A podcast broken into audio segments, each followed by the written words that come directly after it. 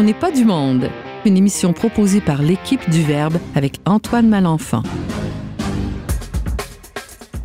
Aujourd'hui à l'émission, on s'informe sur la peine de mort avec notre collaboratrice Valérie Laflamme-Caron. On réfléchit à la provenance des aliments avec la nutritionniste Pascal Bélanger et finalement, on parle de l'intimidation, spécialement dans le milieu scolaire, avec Anne Blouin, chroniqueuse société et consommation.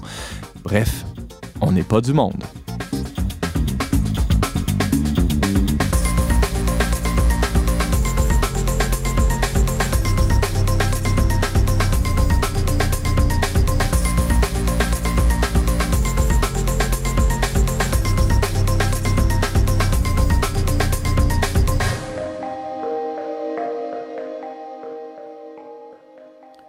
Bonjour à tous et bienvenue à votre magazine culturel catholique. Ici, votre animateur Antoine Malenfant, rédacteur en chef du magazine Le Verbe qui euh, vous accompagnera pendant la prochaine heure. Je suis euh, avec euh, trois chroniqueurs invités, des chroniqueurs, hein, ce, sont tous des habitués de l'émission, et James Langlois, mon fidèle ami et collègue. Salut James. Salut Antoine, tu devrais pas plutôt dire des chroniqueuses? Des chroniqueuses, oui, c'est vrai que c'est une émission tout en féminité aujourd'hui. tiens, on va commencer par présenter tout ce bon monde. Là, bonjour Anne Blouin. Bonjour Antoine. Comment se passe ton début d'automne, Anne? Se passe bien. Se passe bien. Génial. On a un peu moins chaud. Oui, ça fait Alors, du ça bien, fait du hein, bien, un peu d'air. On, a- on était vraiment privilégiés avec un été euh, vraiment euh, agréable. Uh-huh.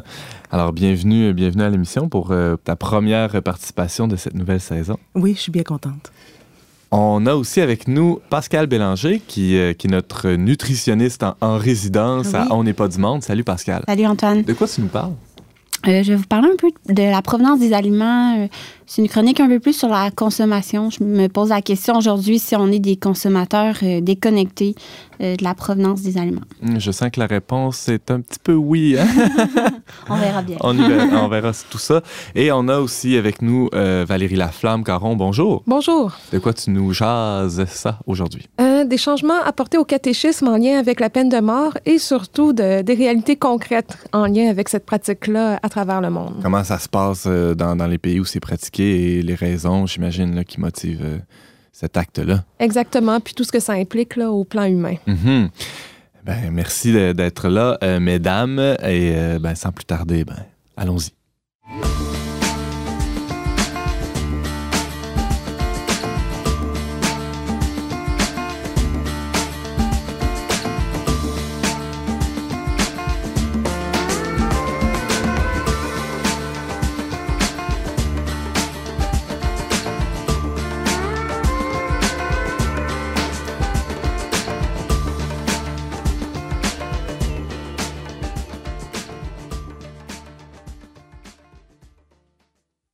Le 2 août dernier, l'Église catholique annonçait une modification au catéchisme euh, euh, sur, euh, au sujet de la peine de mort.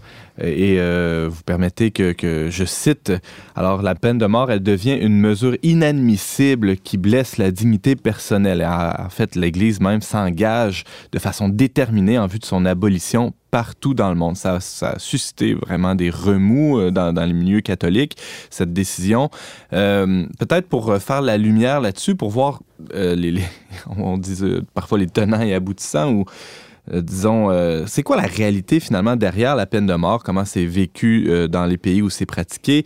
Et c'est quoi les conséquences et les causes aussi humaines derrière tout ça? On a avec nous Valérie Laflamme-Caron. Pourquoi, Valérie, tu t'intéresses à ce sujet-là?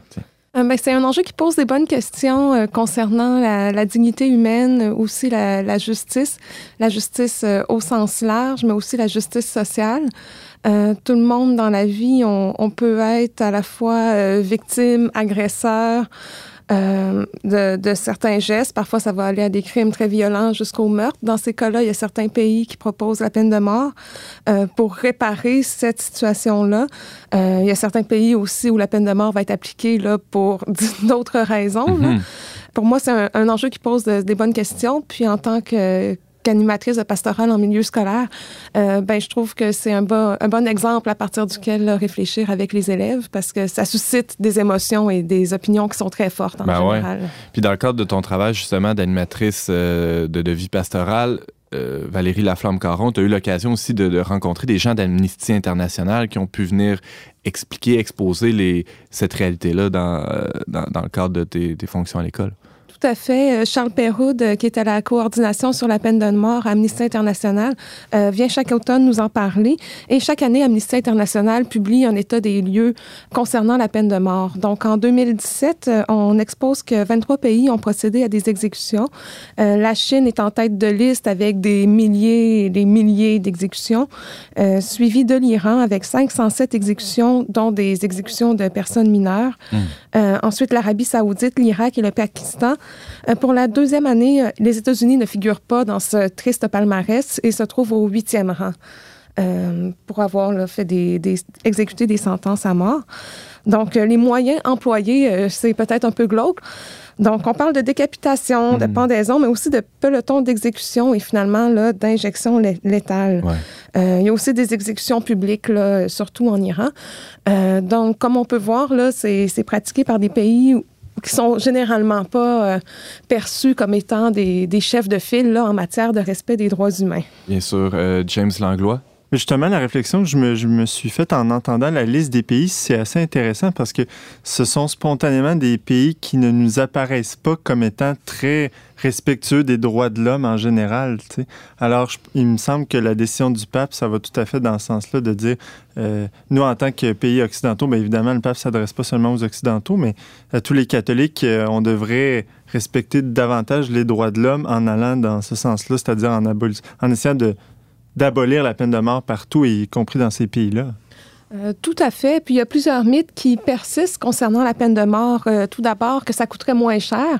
Euh, c'est un argument là, très, très de base, là, à rôle et pâquerette, mais en réalité, les études tendent à démontrer que la peine de mort coûte deux à trois fois plus cher là où elle est pratiquée que de garder des prisonniers incarcérés. si on prend l'exemple des États-Unis, ben, étant donné que c'est un État de droit, quand il y a des procès qui sont menés, on doit sélectionner un jury, embaucher des experts, dédommager, en fait, rémunérer les avocats et tout ça. Il y a tout un ensemble de procédures qui exigent beaucoup de ressources. Euh, c'est tout à fait normal, justement, dans un État, dans un État de droit. Donc, ça coûterait justement deux à trois fois plus cher à l'État dans, dans ce contexte-là. Et en Californie, euh, garder un prisonnier dans le couloir de la mort, ça coûte 150 000 par année, en comparaison à 50 000 par année là, dans dans le système euh, régulier, mhm. si on peut dire. C'est quoi les, euh, Valérie Laflamme, Caron, c'est quoi les raisons qui, euh, qui, qui, justifient, en tout cas pour ces pays-là, comment ils justifient la peine de mort? la Chine, par exemple, ou même les États-Unis? Euh, je ne peux, pas je peux pas décliner chacun des États, mais mhm. ce qu'on retrouve dans, dans l'opinion populaire le plus souvent, c'est que la peine de mort, c'est une façon là, de, de, rendre justice pour des crimes abominables qui ont été commis. Euh, puis on peut comprendre là, la, la, réaction des, des, familles des victimes de, et du public en général là, de, de, réclamer la mort de certaines personnes quand des tragédies se produisent. Hein. On, on peut penser à l'exemple de, de Guy Turcotte il y a quelques années. Il y a plusieurs personnes qui bon, qui, qui demande. Qui militait, qui réclamait que la peine de mort soit rétablie pour de, ce type de cas-là même. Oui, ben, mhm. c'est ce qui pouvait sortir là, spontanément. Bien sûr. Euh, mais la question est justement, est-ce qu'en réalité, la peine de mort permet de, poursuivre une plus grande justice? Et mhm. puis c'est là, à mon avis, qu'on peut se questionner et qu'on doit même le faire. Euh, il y a plusieurs erreurs judiciaires, premièrement, qui, peuvent être commises. En 2014, il y a eu une étude produite par l'Académie nationale des sciences euh, qui suggérait que 4% environ des personnes condamnées à mort là, étaient innocentes. Depuis les années 70, aux États-Unis, il y a 162 personnes qui ont été graciées. Donc, ça pose de sérieuses questions. 162 euh, personnes graciées, on imagine que c'est la, minorité qui a réussi là, à, être supportée pour faire valoir euh, finalement son, ses droits. Grâce à la grande détermination, on peut l'imaginer des avocats de, ces personnes-là qui ont été graciées. Euh, tout à fait. Mhm. James Langlois. Ben, je trouve que ce que tu dis, Valérie, ça justifie encore plus la décision du pape parce que il me semble que, si je ne m'abuse, l'Église n'a jamais dit que, en fait, avant, avant de passer à ce changement-là, l'Église disait que la peine de mort, on pouvait y recourir en cas d'extrême nécessité. C'était en vue de protéger la société d'éventuelles agressions de la part de l'agresseur, mais jamais l'Église ne dit que on pouvait avoir recours à la peine de mort par justice. alors, on n'est vraiment plus dans des cas d'extrême nécessité tels que le catéchisme pouvait l'enseigner avant le changement. Exactement. Puis ça pose plusieurs questions par rapport aussi aux discriminations qui peuvent avoir lieu dans ces pays-là, parce qu'évidemment, souvent les personnes issues des populations les plus vulnérables euh, qui vont être finalement condamnées par le système de justice. Les personnes qui possèdent plus de moyens vont pouvoir embaucher des avocats. Euh, L'organisme Equal Justice Initiative euh, estime à 95 euh, le nombre de personnes condamnées à mort qui provenaient de milieux défavorisés, et ce pour l'année 2007. Hmm. Donc là, même si on jouait sur les chiffres et tout ça, je pense que ça pose de sérieux il y a une surreprésentation, par exemple, des, des, personnes issues de minorités ethniques dans les couloirs de la mort. Aussi, on peut penser à la Chine, où il y a évidemment les opposants politiques, mais aussi des minorités ethniques en Chine qui sont surreprésentées dans, dans, dans ces statistiques-là, malheureusement. Euh, ça pose aussi une question d'accès à la justice, Valérie Laflamme-Caron, parce que c'est pas vrai que c'est tout le monde, justement, qui a les moyens de, euh, de, de, débourser pour, euh, pour se payer un bon avocat. Tout à fait. Et à, la fin du processus, on peut se questionner par rapport à, quelle justice qui est hmm. offerte. Euh, admettons qu'on a une personne qui a réellement commis un crime, qui est condamnée à mort, qui est exécutée. Euh, qu'est-ce qui reste euh, à la famille, à la famille de la victime, à la famille de la personne qui a été exécutée? Euh, qu'est-ce qui reste aussi pour les personnes qui doivent euh, fonctionner et travailler, mettre en œuvre finalement de ces exécutions-là? Euh, il y a dans, dans, la culture populaire, on peut trouver le film Pierre Point, le dernier bourreau, qui relate justement la vie de Albert Pierre Point, un des derniers bourreaux du Royaume-Uni. Donc peut-être qu'on devrait dire Albert Pierre Point. donc il aurait officié dans plus de 400 pendaisons mm. et on voit là qu'au fur et à mesure de sa pratique, ça devient très difficile pour lui et sa famille. Il y a aussi le film la dernière marche avec Susan Sarandon, euh, qui traite de l'histoire vraie de sœur Hélène Préjean, euh, qui a travaillé euh, à l'accompagnement des personnes condamnées à mort là, aux États-Unis et qui a milité pour le reste de sa vie là, pour l'abolition de la peine de mort. Mm-hmm. James, tu avais une question? oui, plutôt Valérie, tu disais que ça coûtait moins cher, en fait, économiquement, de, de garder quelqu'un en prison que de l'exécuter. Euh, je fais peut-être un, parallèle qui est impertinent, mais est-ce que on sait que l'euthanasie ici au Québec euh, coûte, ça coûte moins cher justement euh, donner l'euthanasie à quelqu'un que de le garder à l'hôpital? C'est comme on dirait que c'est l'inverse de la situation. Est-ce que tu saurais expliquer ça économiquement pourquoi? Ben, aux États-Unis, je sais qu'il y a une industrie carcérale qui est très importante. J'ai eu l'occasion de visiter Canyon City au Colorado où on retrouverait, je crois, c'est une douzaine de, prisons. Euh, aux États-Unis, je sais qu'on sous-traite beaucoup, plusieurs activités reliées là, à, l'incarcération des, des, personnes. Et ce business-là fait partie des bailleurs de fonds de certains partis politiques aussi pour, en nommer. Oui, c'est ça exactement. Là, je ne peux pas m'avancer euh, avec les détails. Il y a des analyses qui ont été faites. Mais euh, tu nommes euh, l'enjeu de l'euthanasie, mais ça nous amène à réfléchir aussi à l'éthique de la vie. Aux, mm. États-Unis, il y a des mouvements pro-vie. Qui sont des, des, des, mouvements pardon, qui se disent aussi féministes, par exemple les mouvements Rehumanize International et aussi le New Wave féministe qui interpellent souvent dans l'espace public les politiciens concernant les enjeux euh, des armes à feu et aussi de la peine de mort. Puis elles vont dire que si on, on veut vraiment préserver la, dignité des personnes, oui, on doit militer contre l'avortement, mais il y a aussi un, ensemble de pratiques là, en vogue dans la société qui sont des atteintes à la, à la dignité humaine. Euh, donc, c'est intéressant, Valérie Laflamme-Caron, parce que ces, ces mouvements-là... Euh, euh, féministes euh, pro-vie doivent être détestés de toutes parts, j'imagine, euh, détestés du, côté des, des pro-vie plus traditionnels parce que justement s'opposent à la peine de mort, parce que parce que parce qu'ils défendent un certain féminisme aussi, mais aussi du côté des féministes plus mainstream, si vous permettez l'expression, le mouvement le plus dominant, disons, des féministes. Est-ce que je me trompe en disant ça? exactement. Puis ça, ça nous amène à rappeler que les l'Église euh, à la lumière de l'Évangile, euh, nous demande souvent d'avoir une attitude héroïque euh, pour préserver la, dignité de la personne humaine. Donc, je crois que dans tous ces cas, que ce soit par rapport à la peine de mort, qui demande une conduite quand même héroïque, d'aller vers une justice qui va être davantage réparatrice mm-hmm. que, punitive. En tout cas, je pense que ça, ça doit être héroïque là, pour des personnes qui s'engagent dans ce processus-là, mais aussi lors de l'arrivée d'un enfant qui n'est pas prévu, euh, dans un contexte euh, de guerre ou aussi du soin aux plus vulnérables, pour en revenir à, l'euthanasie, ça, demande une, attitude héroïque. Euh, de prendre soin de personnes qui sont fragilisées, malades, qui sont très souffrantes. quand on est soi-même souffrant, c'est aussi héroïque de, persévérer dans la vie, de persister, je veux dire, dans, dans, cette vie-là qui peut ne plus faire de sens. Là. Donc, donc c'est des enjeux là, qui traversent l'ensemble de, de ces phénomènes-là et qui sont tout à fait intéressants euh, à exposer à des adolescents. Ouais, j'imagine que ça doit être, euh, ça doit soulever de, beaucoup de discussions quand tu, euh, quand tu en discutes avec les, les, les, jeunes que tu côtoies au collège. Peut-être un dernier mot justement sur la justice réparatrice. Tu l'as évoqué un peu. Peut-être expliquer un peu mieux qu'est-ce que c'est que ce concept.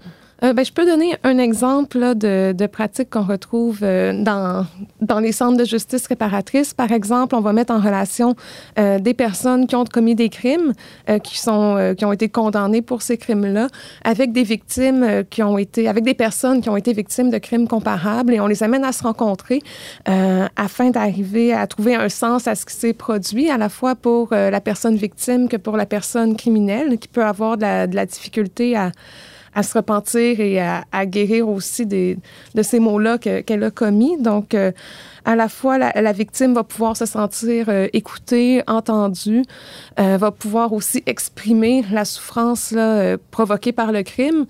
Euh, la personne criminelle, euh, ça va lui donner l'occasion justement, euh, elle aussi, d'exposer son parcours, de demander pardon. Évidemment, c'est pas la, la, victime de la personne condamnée, c'est des personnes qui n'avaient pas de lien ensemble à la base. puis quand on écoute les personnes qui témoignent de leur passage en justice réparatrice dans ce type de processus-là, elles peuvent nous donner là, des, des réflexions justement très, très surprenantes, en hmm. fait. Euh, il y a des histoires euh, même d'amitié, si je peux dire, qui, qui, se développent à travers ce, ce, type de parcours. Là. Pas dans tous les cas, évidemment, là, mais euh, donc on voit que ce qui peut paraître pas évident à première vue, là, donc d'avoir une attitude d'ouverture et, de bienveillance par rapport à des personnes qui ont commis des, des, des choses ignobles quand même, mm-hmm. peut finalement amener un plus grand bien. Là. Valérie Laflamme-Caron, tu nous parlais de la peine de mort, de, la réalité de la peine de mort telle que vécue dans, euh, de nombreux pays, des, raisons aussi qui motivent ça, des mythes qui l'entourent. Rappelons que tu es agent de pastoral dans une école de la région de Québec. On peut te lire sur notre blog le Il y avait un très bel article aussi, Une nuit en prison, que tu avais écrit il y a peut-être un an ou deux déjà, euh, qui, parlait de, la réalité carcérale, c'était euh, qui, rapportait une visite que tu as faite. C'était à Trois-Rivières, je pense. Hein? C'est ça, la vieille prison de Trois-Rivières, dans mhm. une prison qui a été fermée, là, disons-le. Oui, oui, oui. non, faut pas euh, qu'il y ait d'ambiguïté. Euh, donc, euh, ton dossier criminel est toujours vierge. Là. On, le dit aux auditeurs. Il n'y a pas de... pas d'inquiétude Il n'y a pas d'inquiétude à avoir, pour, surtout pour les, les, élèves que tu fréquentes. Donc, et te lire aussi, on peut te lire dans notre revue et t'entendre ici régulièrement. Merci beaucoup, Valérie, d'avoir été avec nous. Merci à vous.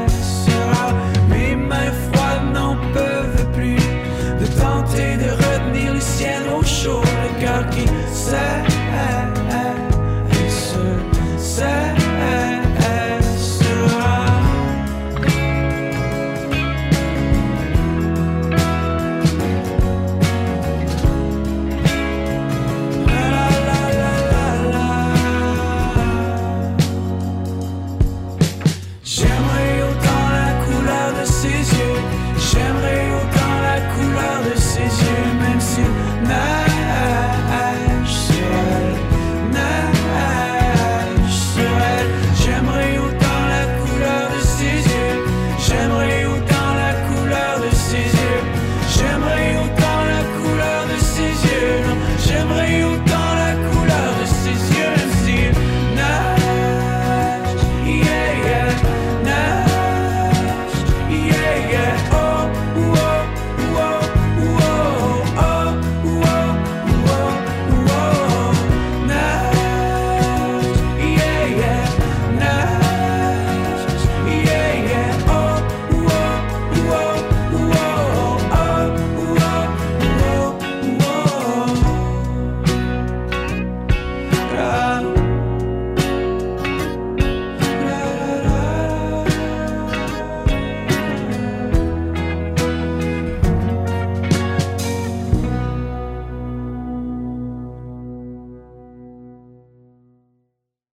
êtes toujours avec Antoine Malenfant au micro dont n'est pas du monde. On vient d'écouter Auguste avec la chanson La rouille qui se pose sur nos corps. Quel joli titre. C'est tiré de l'album du même nom. C'est joli ça, James. C'est toi qui as trouvé ça?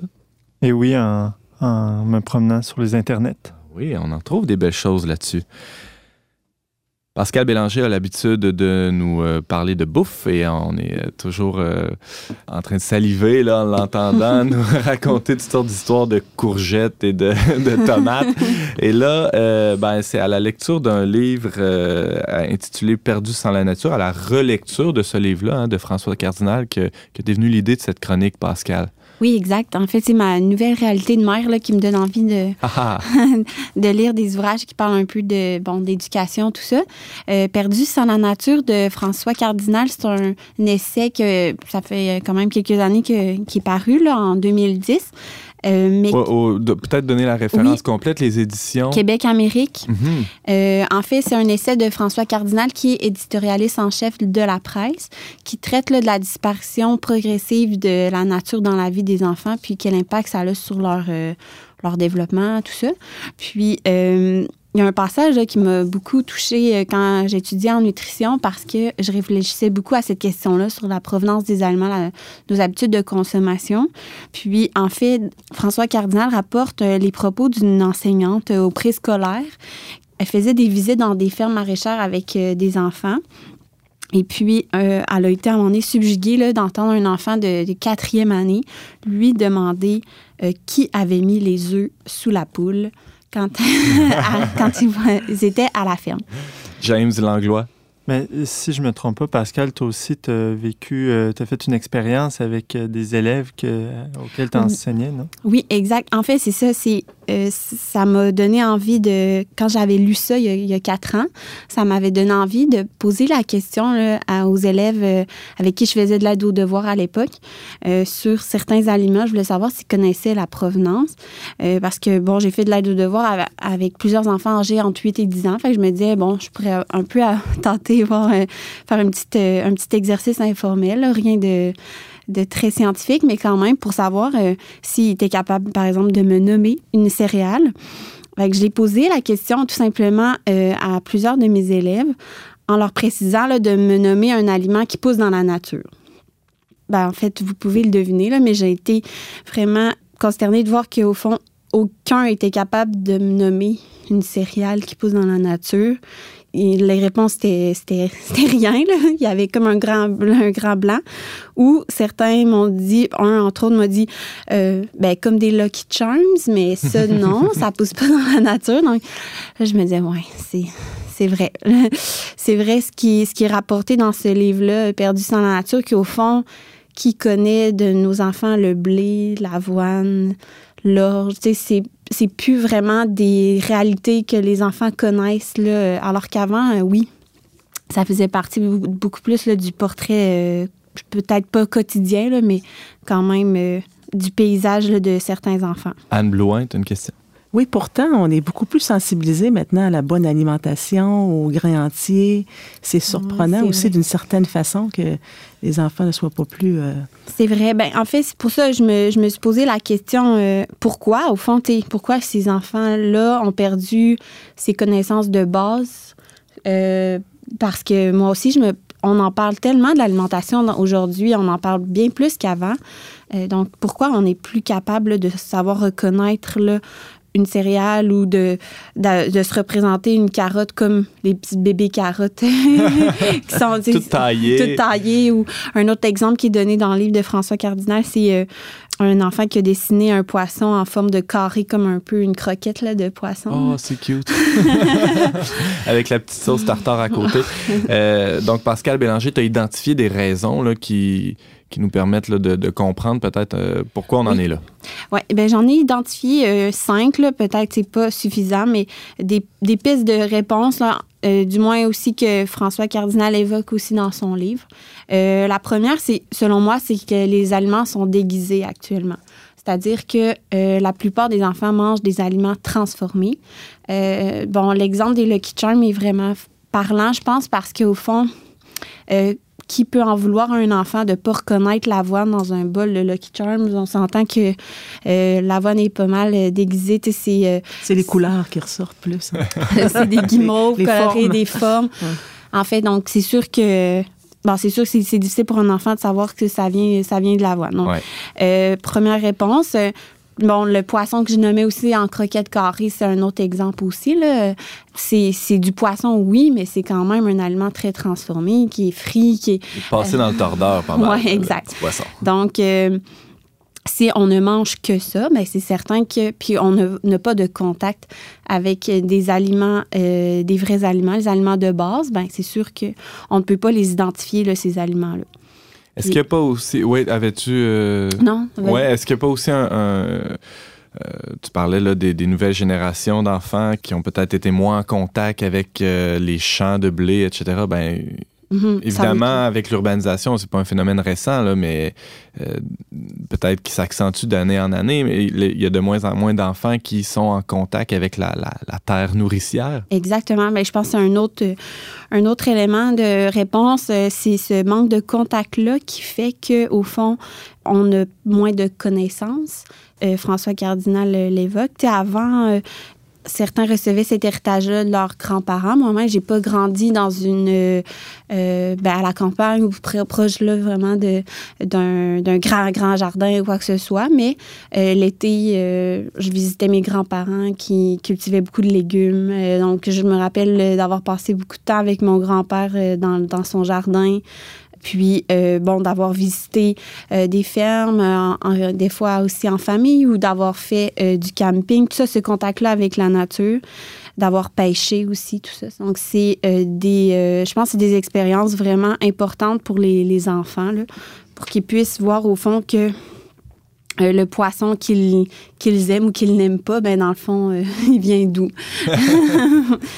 Donc euh, oui, le manque de contact avec la terre, la mère nourricière. Puis un autre, une autre piste de réponse selon moi, c'est le déclin du jeu libre dehors. Ça, c'est une thèse qui vraiment Ça, c'est- qui traverse le livre Perdu sans la nature C'est la de thèse de François, François Cardinal. Ouais. Parce que le jeu libre nous permet, comme enfant, là, de, de vraiment d'apprendre avec en faisant dans le fond euh, rien d'organiser ou quoi que ce soit mais juste avec ce contact là avec des fois la boîte euh, le sable euh, le jardin si nos parents en ont un tout ça de réaliser certaines choses je gardais mon mon euh, neveu cette semaine, puis je le voyais arroser dehors euh, les plantes avec l'eau de pluie euh, que ses parents récupèrent, puis je le voyais, traîner dans le jardin. Tout ça, c'est le genre d'exemples qui permettent aux enfants de prendre contact avec cette nature-là qui nous environne. Puis c'est sûr que ça les pousse à avoir un intérêt là, pour euh, ce qui pousse dans la nature. Mhm. Pour- Donc, euh, pas seulement euh, les encourager à faire des, des- des activités ou des jeux organisés ou. Exact. Ou des jeux à l'intérieur qui sont Mhm. souvent plus. Ben, malheureusement, c'est souvent plus des écrans là, qui, hab- qui habitent les, les maisons. Là. C'est pas pour faire un jugement, mais c'est, c'est souvent le cas. On- François Cardinal, c'est intéressant dans son livre. Il montre qu'au au début, les, les parents voyaient ça comme une. vraiment un. Ben, un plus d'offrir à ses enfants des émissions éducatives quand c'est sorti, tout ça, parce qu'on se disait, on les éduque, tu sais, en fait. C'est, euh, mais l'enfant bénéficier encore plus là, de- du jeu libre dehors là, pour le- les connaissances qu'il va développer. C'est très bien qu'il soit inscrit dans la ligue de soccer, mais il y a aussi des bénéfices euh, importants à, justement à perdre son temps dehors. Oui, exact. Euh, Anne Blouin, t'as Oui, une c'est un gros défi. C'est un gros défi pour les parents, je pense, de les sortir des- de la technologie. Qui, pour, euh, aussi pour les parents, c'est- des fois, ça peut être facile aussi de les laisser faire euh, Oui. leur jeu, ils sont plus tranquilles. Mais en même temps, je pense que l'enfant n'a pas perdu ce sens-là, ce goût-là d'explorer dans la nature. Alors, ce serait important de mettre l'accent là-dessus. Mais Pascal Bélanger, il n'y a pas une question de gestion du risque aussi euh, dans tout ça? Il y a, un- on- on- il y a une Oui. forme de paranoïa qui est installée ou de, de crainte Sécurité, ben, euh, c'est- exagérée Ouais, hein, exact. des dangers. Exact. C'est sûr que si notre enfant joue dehors, euh, il peut des fois euh, tomber, se faire mal. euh, si on n'est pas là à surveiller ses moindres gestes, donc en tant que parent, ça demande des fois, on est tellement dans une ambiance où il faut comme vraiment toujours contrôler leur, leur, leur moindre faits et gestes et tout. Mais là, bon, ça nous demande à nous aussi un petit peu un laisser-aller qui n'est pas toujours facile, c'est vrai. Dans notre culture, c'est pas si la mode que ça. Il y avait une autre raison aussi que, que tu voulais euh, explorer là, pour, euh, pour expliquer pourquoi on a perdu le contact avec la provenance des aliments. Euh, oui. Ben en fait, c'est que euh, selon moi, l'environnement social a vraiment un impact aussi. Je lisais dans les déterminants de la saine alimentation au Canada, là, un ouvrage là, de nutrition publique, que euh, on dit bon que l'environnement social déconnecte de plus en plus les gens de la source même des aliments. L'environnement social, c'est quoi? C'est en fait euh, tout ce qu'on retrouve dans l'environnement euh, au niveau de l'alimentation, donc les supermarchés, les euh, les restaurants, les restaurants de type euh, euh, rapide, là, fast-food et compagnie. Tout ça, ben, cet environnement-là, je sais pas si vous avez déjà remarqué quand vous vous promenez sur la 40 ou peu importe, là, au fond, qu'est-ce qu'on voit dans notre paysage, c'est des Burger King et compagnie et des gros supermarchés. Donc, cet environnement social-là, nous, a un impact quand même sur nos connaissances parce qu'au fond, c'est où la majorité des familles font leur épicerie. C'est euh, souvent dans les supermarchés parce que c'est beaucoup euh, plus abordable, dans la grande surface. Euh, puis la restauration aussi est encore très présente dans les familles. Donc c'est sûr que si on mange au restaurant, on n'a pas préparé les aliments. Donc, on a moins de contact avec ceux-ci. Euh, donc, ça aussi, ça a un impact là, sur euh, la- euh, no- notre connaissance de la provenance des aliments. là. On en a déjà parlé ici, mais le- toute cette mode de, des marchés de proximité, c'est en train de renverser ou de tenter de renverser cette vapeur-là, non? Oui, c'est ça. Moi, je trouve ça positif de voir qu'il y a comme un retour dans. euh, Il y a un retour actuellement sur. Les marchés de proximité. Euh, on a parlé la saison passée là, des paniers euh, de, de légumes, tout ça. Euh, donc, on veut se procurer plus les aliments directement à la ferme. ou- James Langlois. Ça fait penser une anecdote. D'ailleurs, Antoine et moi, on était sur la route il n'y a pas tellement longtemps, puis on a vu une pancarte sur le bord du chemin dans un champ. C'était écrit euh, avec une flèche qui, qui montrait le bol à terre en disant c'est ce que vous voyez hein, euh, sera vendu bientôt chez Maxi. En parlant des. C'était des céréales, je pense. C'était du blé d'Inde, je pense. Alors, Mhm. on, on avait une publicité qui annonçait, euh, c'est- c'est c'est très sympathique, c'est très drôle, mais en même temps, euh, il y avait un petit malaise en voyant, en voyant Ouais. tout ça. Pourquoi Euh, pas euh, bientôt vendu euh, dans votre fermier du coin, tu sais? Mhm. Non, non, ça passait par le supermarché euh, comme un incontournable. Il y a un, un dernier point rapidement. Il te reste euh, une petite minute, Pascal, pour nous parler de- d'une dernière raison. Oui, ben en fait, je l'ai évoqué rapidement, mais c'est le contexte social aussi. C'est pas juste l'environnement social, mais le contexte qui fait que actuellement, ben on a moins de temps pour préparer les aliments. Donc, c'est tout simplement ça. Les familles, euh, souvent, euh, ça, roule à un rythme effréné. Donc, euh, on va vers des solutions rapides pour les repas. Euh, donc, des aliments congelés ou vite fait ou tout ça. Donc, c'est sûr que de pas avoir ce contact-là avec la... Pour les enfants, la préparation des aliments, je suis toujours étonnée de voir que les enfants aiment, regarder leurs parents cuisiner pour voir les aliments. Ben là, c'est moins présent actuellement. Mais les impliquer peut-être aussi à la préparation des aliments? Oui, ben c'est ça, c'en est une solution, je pense. là. C'est sûr qui est à notre portée. Pascal Bélanger, tu nous parlais de notre rapport à la provenance des aliments qui se retrouvent sur nos tables. Rappelons que tu es nutritionniste, hein, professionnel. On peut euh, suivre ta page Facebook Pascal Bélanger, nutritionniste, et t'entendre ici euh, de temps à autre. Merci beaucoup, Pascal. Ça fait plaisir.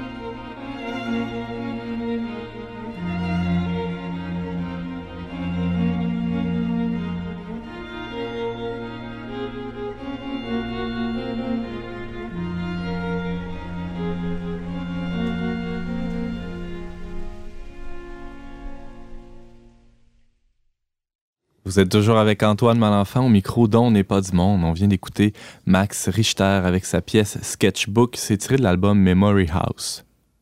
Depuis quelques années déjà, à chaque rentrée scolaire, euh, il y, a une problématique qui, ressurgit dans l'espace médiatique, c'est euh, toute la question de l'intimidation. Pour euh, en parler avec nous aujourd'hui, Anne Blouin a préparé une chronique sur le sujet. Bonjour Anne. Bonjour Antoine. Euh, alors, euh, l'intimidation scolaire, c'est un problème euh, presque récurrent. Là, en fait, on en parle, on en parle, on en parle, et on semble pas voir le bout de ça. Il y a toujours des nouveaux cas qui, qui émergent, soit de l'intimidation virtuelle ou des fois même très, très directe, hein, le, le, fameux taxage. qu'est-ce que qu'est-ce que tu as trouvé sur le sujet, Anne? Mais moi, j'ai trouvé que c'était une belle période justement pour parler de ça, parce que les enfants qui commencent euh, une année scolaire, ben, c'est le mois des, des, commencements, des débuts, les, nouveaux degrés scolaires, un nouveau professeur, se faire des nouveaux amis. C'est un gros défi pour, euh, pour les jeunes de, de voir se faire euh, des amis et d'être choisis aussi comme amis. Chaque rentrée est une petite période d'adaptation. Oui, c'est ça. Ça prend mhm. beaucoup d'adaptation. Il faut être ouvert aux autres et il faut créer aussi un sentiment d'appartenance. Alors, euh, c'est une période pour prévenir aussi le, phénomène de l'intimidation qui s'installe des fois de façon euh, très insinueuse. Ça peut commencer doucement, mais ça s'installe quand même euh, souvent dans, dans les débuts. Mhm. Alors, j'ai remarqué aussi une statistique au Canada. Il y a 23,3% des jeunes qui sont impliqués dans cette problématique d'intimidation tant les intimidateurs ou les victimes. Alors, des fois, on est porté à penser aux victimes, mais les intimidateurs aussi ont de sérieux problèmes. Qui sont parfois des anciennes victimes eux-mêmes. Oui. Euh, donc, peut-être mettre la table en nous expliquant Comment on définit ça? C'est quoi l'intimidation, Anne Blouin? Oui, alors selon la loi sur l'instruction publique et la loi sur l'enseignement privé, c'est une sorte de violence qui a comme objectif de blesser et de créer de la détresse chez autrui. C'est une inégalité de pouvoir qui doit être présente entre la victime et l'agresseur et l'action agressive doit être posée à répétition. Euh, ça peut être de manière directe ou indirecte. Direct, ben c'est justement, euh, c'est justement à la personne. Alors, euh, comme ça, c'est plus facile à observer. c'est de frapper, comme tu disais tout à l'heure, taxer, se moquer, dire des insultes. Euh, indirect, ben ça, c'est plus difficile à observer parce que c'est, des fois, c'est d'exclure une personne, un enfant, l'isoler ou parler dans son. Calomnier, ouais, c'est ça. Oui, oui. Euh, bon, il y a trois critères pour reconnaître l'intimidation. Il faut que ce soit de manière euh, répétée, puis sur une certaine période aussi. Alors, l'intention, c'est un premier critère, c'est vraiment de vouloir nuire à la personne, puis blesser volontairement. C'est souvent gratuit, il n'y a pas de raison nécessairement. La répétition, il faut que ce soit euh, plus d'une fois. Euh, puis, mais ça peut être une seule fois. À ce moment-là, là, on parle de, de menace de mort. Là, là c'est- vraiment sérieux. Ouais. Euh, aussi, le, le troisième critère, le rapport de force. Il se trouve avoir un lien inégal entre les parties. Ça peut être un jeune qui est populaire par rapport à un jeune qui est plus isolé. Ça peut être aussi un adulte, malheureusement. Ça peut être Un ça plus peut vieux avec un plus jeune, Oui, un plus grand, ça. plus fort avec Dans un, la cour un d'école, plus exemple? chétif, ouais. Oui, parce que ça, ça peut se produire partout, là. Dans les corridors, dans la cour d'école, dans la classe. Pascal Bélanger, tu as une question pour Anne? Ben, en fait, est-ce qu'on sait actuellement qu'est-ce qui, euh, qu'est-ce qui est l'objet de plus de- d'intimidation? C'est sur quoi là, que les, euh, euh, les jeunes euh, se font de l'intimidation? C'est- Est-ce que c'est sur l'apparence ou c'est... Le statut social, Le le, statut le- le- le- le revenu des parents, je sais pas trop. Ouais. euh, Quand c'est jeune, c'est plus sur, sur l'apparence ou la tenue vestimentaire. là. OK, OK, après vraiment ça, ben là, ça, ça- ça se complique. là. Mhm. Au secondaire, c'est- d'autres critères. là. Ça peut être, oui, justement, le contexte économique aussi. Mm. Mais quand c'est jeune, là, c'est c'est vraiment euh, l'apparence physique ou euh, la popularité aussi. ouais. Je voulais parler d'un site qui est très, très intéressant, euh, Nadia La Liberté, qui a créé un site euh, sur le respect mutuel. Euh, la référence, c'est www.lerespect.ca. Elle-même a été victime d'intimidation, tant physique que psychologique, et elle a voulu, elle, par sa foi, parce que c'est sa foi qui lui a permis de dépasser cette problématique-là, elle a voulu, elle, mettre un site avec des, vraiment des, des situations concrètes de problématiques pour sensibiliser les jeunes qui sont intimidés et ceux qui intimident aussi. Parce que le gros problème euh, des personnes qui, euh, qui intimident les autres, euh, c'est l'estime de soi. Ils pensent de se valoriser en faisant ça de façon négative. Alors, elle, travaille vraiment sur, sur les, deux, les deux volets. Tu euh, l'expliquais un peu plus tôt, Anne Blouin, l'intimidation, c'est euh, un des critères, c'est la, la question du rapport de force. Donc, nécessairement, il y a une, une forme de violence dans, dans l'intimidation. Comment Oui. ça se décline, ce- cette violence-là? Ça peut, ça peut prendre toutes sortes euh, d'aspects. Bon, alors la violence, oui, euh, c'est une manifestation de force, de pouvoir sur l'autre. Il y a divers degrés dans ça, bien entendu. Il y a la violence verbale. Bon, ça, c'est des mots, des paroles sur le physique ou la tenue vestimentaire. Il y a la violence écrite par des textos ou d'autres messages, la violence psychologique, les menaces, le dénigrement, les rumeurs, la violence matérielle, le vol, le bris d'objets, puis la violence aussi à connotation sexuelle, des propos ou des comportements déplacés, gênants ou humiliants. Ça, on peut voir ça aussi dans des cours d'école avec des plus, des plus âgés. Mhm. Bon. J'imagine qu'avec Facebook et euh, Snapchat et compagnie, il doit y avoir en- encore plus de Oui. violence euh, écrite, là, ben, ou en tout cas... euh, Oui, justement, euh, la cyber-intimidation, c'est c'est- Mhm. c'est vraiment un phénomène très, très, très important et qu'il ne faut pas euh, négliger. Le- la personne qui se fait intimider, elle peut se demander qu'est-ce que j'ai fait pour qu'on m'intimide? Euh, elle pense que c'est- de sa faute. Le problème vient de l'intimidateur. Euh, il vient pas de la personne. La personne intimidée, euh, elle pense, qu'elle peut penser qu'elle le mérite. Mm. Alors là, c'est vraiment non. Il faut absolument qu'elle fasse un travail sur elle, qu'elle se dise non, j'ai des valeurs, j'ai des qualités. Le problème ne vient pas de moi.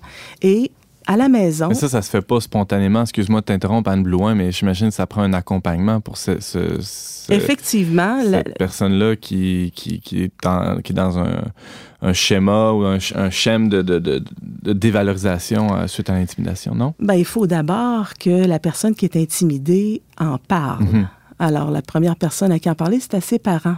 Mais pour les parents, on a besoin d'avoir une attitude d'ouverture aussi. Et euh, c'est important là, de créer un climat pour que l'enfant soit capable de identifier qu'est-ce qu'il ressent quand, quand il, se fait faire de l'intimidation. Parce qu'il y a des conséquences à court terme. hein. Ça nuit vraiment à l'estime de soi. Ça peut avoir des effets traumatisants. Puis à long terme, ben, ça peut mener à une anxiété sévère et même euh, au suicide. Mhm. Alors, c'est vraiment pas à négliger. Il y a aussi évidemment l'impact sur les résultats scolaires, sur euh, toute la détresse psychologique qui peut en, en résulter, évidemment. Oui, pour les parents, euh, pour savoir, euh, mon Dieu, mon enfant, me semble son comportement a changé, il y a moins d'intérêt pour aller à l'école. Alors, les signes à observer, c'est ça, c'est l'intérêt qui diminue, la motivation, la chute des notes. C'est vrai qu'en début d'année scolaire, peut-être ça paraît moins, là. mais euh, il veut plus aller à l'école, il se replie sur lui-même, dort mal. Alors, c'est des signes. Puis, comme tu demandais tout à l'heure, comment aider l'enfant? Il faut lui poser des questions. Euh, le parent doit aviser aussi euh, l'enseignante, hein, parce qu'il y a des plans d'intervention euh, dans chaque école aussi qui sont, qui sont mis sur pied et il faut, faut vraiment euh, y avoir accès. Tu parles de plan d'intervention dans, dans les écoles. Les écoles ont, ont des responsabilités aussi euh, Oui, face oui. À, cette problématique, l'intimidation, Anne Blouin. Définitivement. Il y a une approche sy- systémique là, qui se fait, euh, Wall euh, School Approach. Ça, ça cible la classe au complet, le directeur, les enfants, les témoins aussi, les jeunes qui voient ce qui se passe. Il faut qu'ils soient impliqués dans ça, pas avoir peur de justement de, de le dire, qu'est-ce qui se passe. Et bon, des fois, quand ça peut être plus subtil, on parle tout à l'heure de la cyber-intimidation, ben ça, à ce moment-là, c'est plus facile pour les gens qui sont intimidateurs parce que l'anonymat, euh, en plus de ça, c'est l'invincibilité, l'effet écran, puis ça se multiplie rapidement.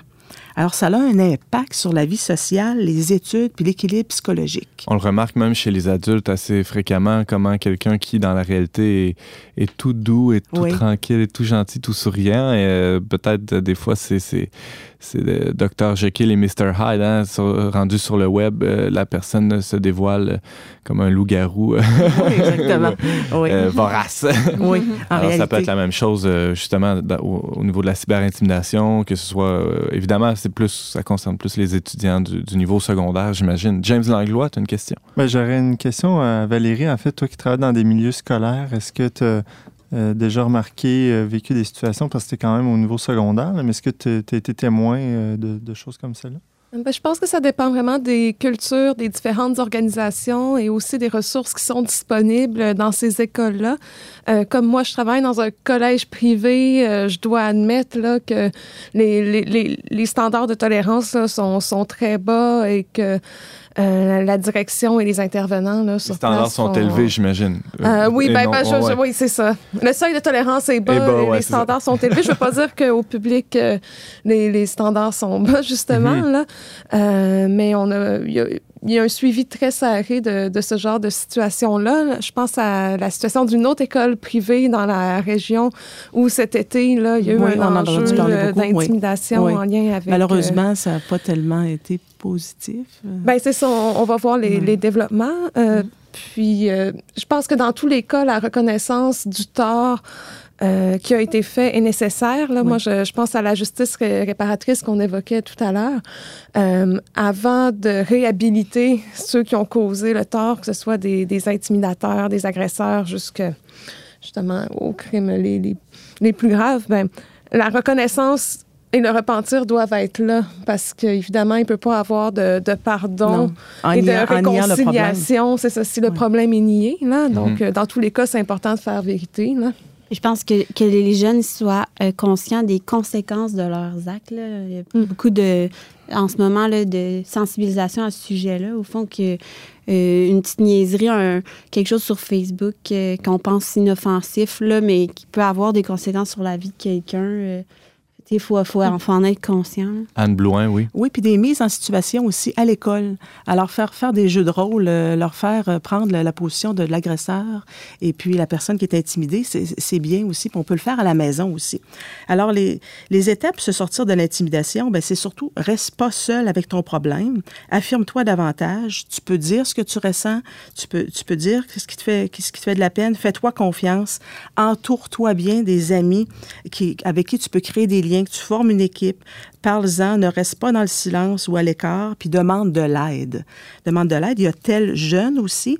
Où, où Il tu- existe, c'est ça, oui, il y a plusieurs des- ressources. Oui, il y a des euh, ressources aussi. Et puis, à l'école, il y a des ressources aussi de psychologues et, et de psychoéducateurs. Alors, c'est pour ça que c'est important de ne pas s'isoler, mais au contraire, d'ouvrir et d'en parler librement. On pourra mettre euh, en ligne de quelques liens euh, vers, vers ces ressources-là. Tel jeune en est une, évidemment. Euh, il y en existe d'autres. On pourra mettre tout ça en ligne sur la page Facebook dont n'est pas du monde. Euh, oui, tu avais Oui, un dernier le- mot à ajouter, le mot de la fin, oui. Oui, mais le site web aussi, je, je trouve qu'il est très bien fait euh, de Nadia à la liberté. C'est- vraiment concret et ça fait Il y a réagir. des témoignages, beaucoup euh, vidéos, euh, c'est assez complet. Ça fait réagir autant l'intimidateur que la victime. Anne Blouin, tu nous parlais de l'intimidation scolaire, euh, comment la reconnaître, comment la, la surmonter? Euh, tu es chroniqueuse régulière à On n'est pas du monde. Merci d'avoir été avec nous. Merci.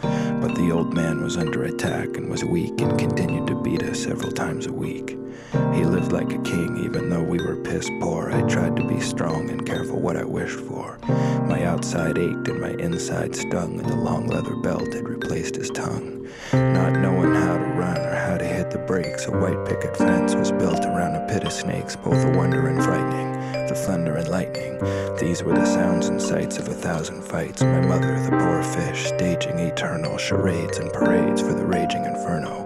Wanting to be happy, beaten all the while, asking me always, why don't you ever smile? And she'd show me how to do it, mother and wife. It was the saddest smile I ever saw in my life. And it hurt worse than death, but for her sake I tried, and one day all of those goldfish died. Hurricane, forest fire out of control, eyes open, floating on the water in the bowl. And when my father came home, he walked through the door and threw those fish to the cat on the kitchen floor, and the wind died too. And I was still a child, and the three of us watched as my mother smiled, and the wind died too. Was still a child, and the three of us watched as my mother smiled, and the wind died too. And I was still a child, and the three of us watched as my mother smiled, and the wind died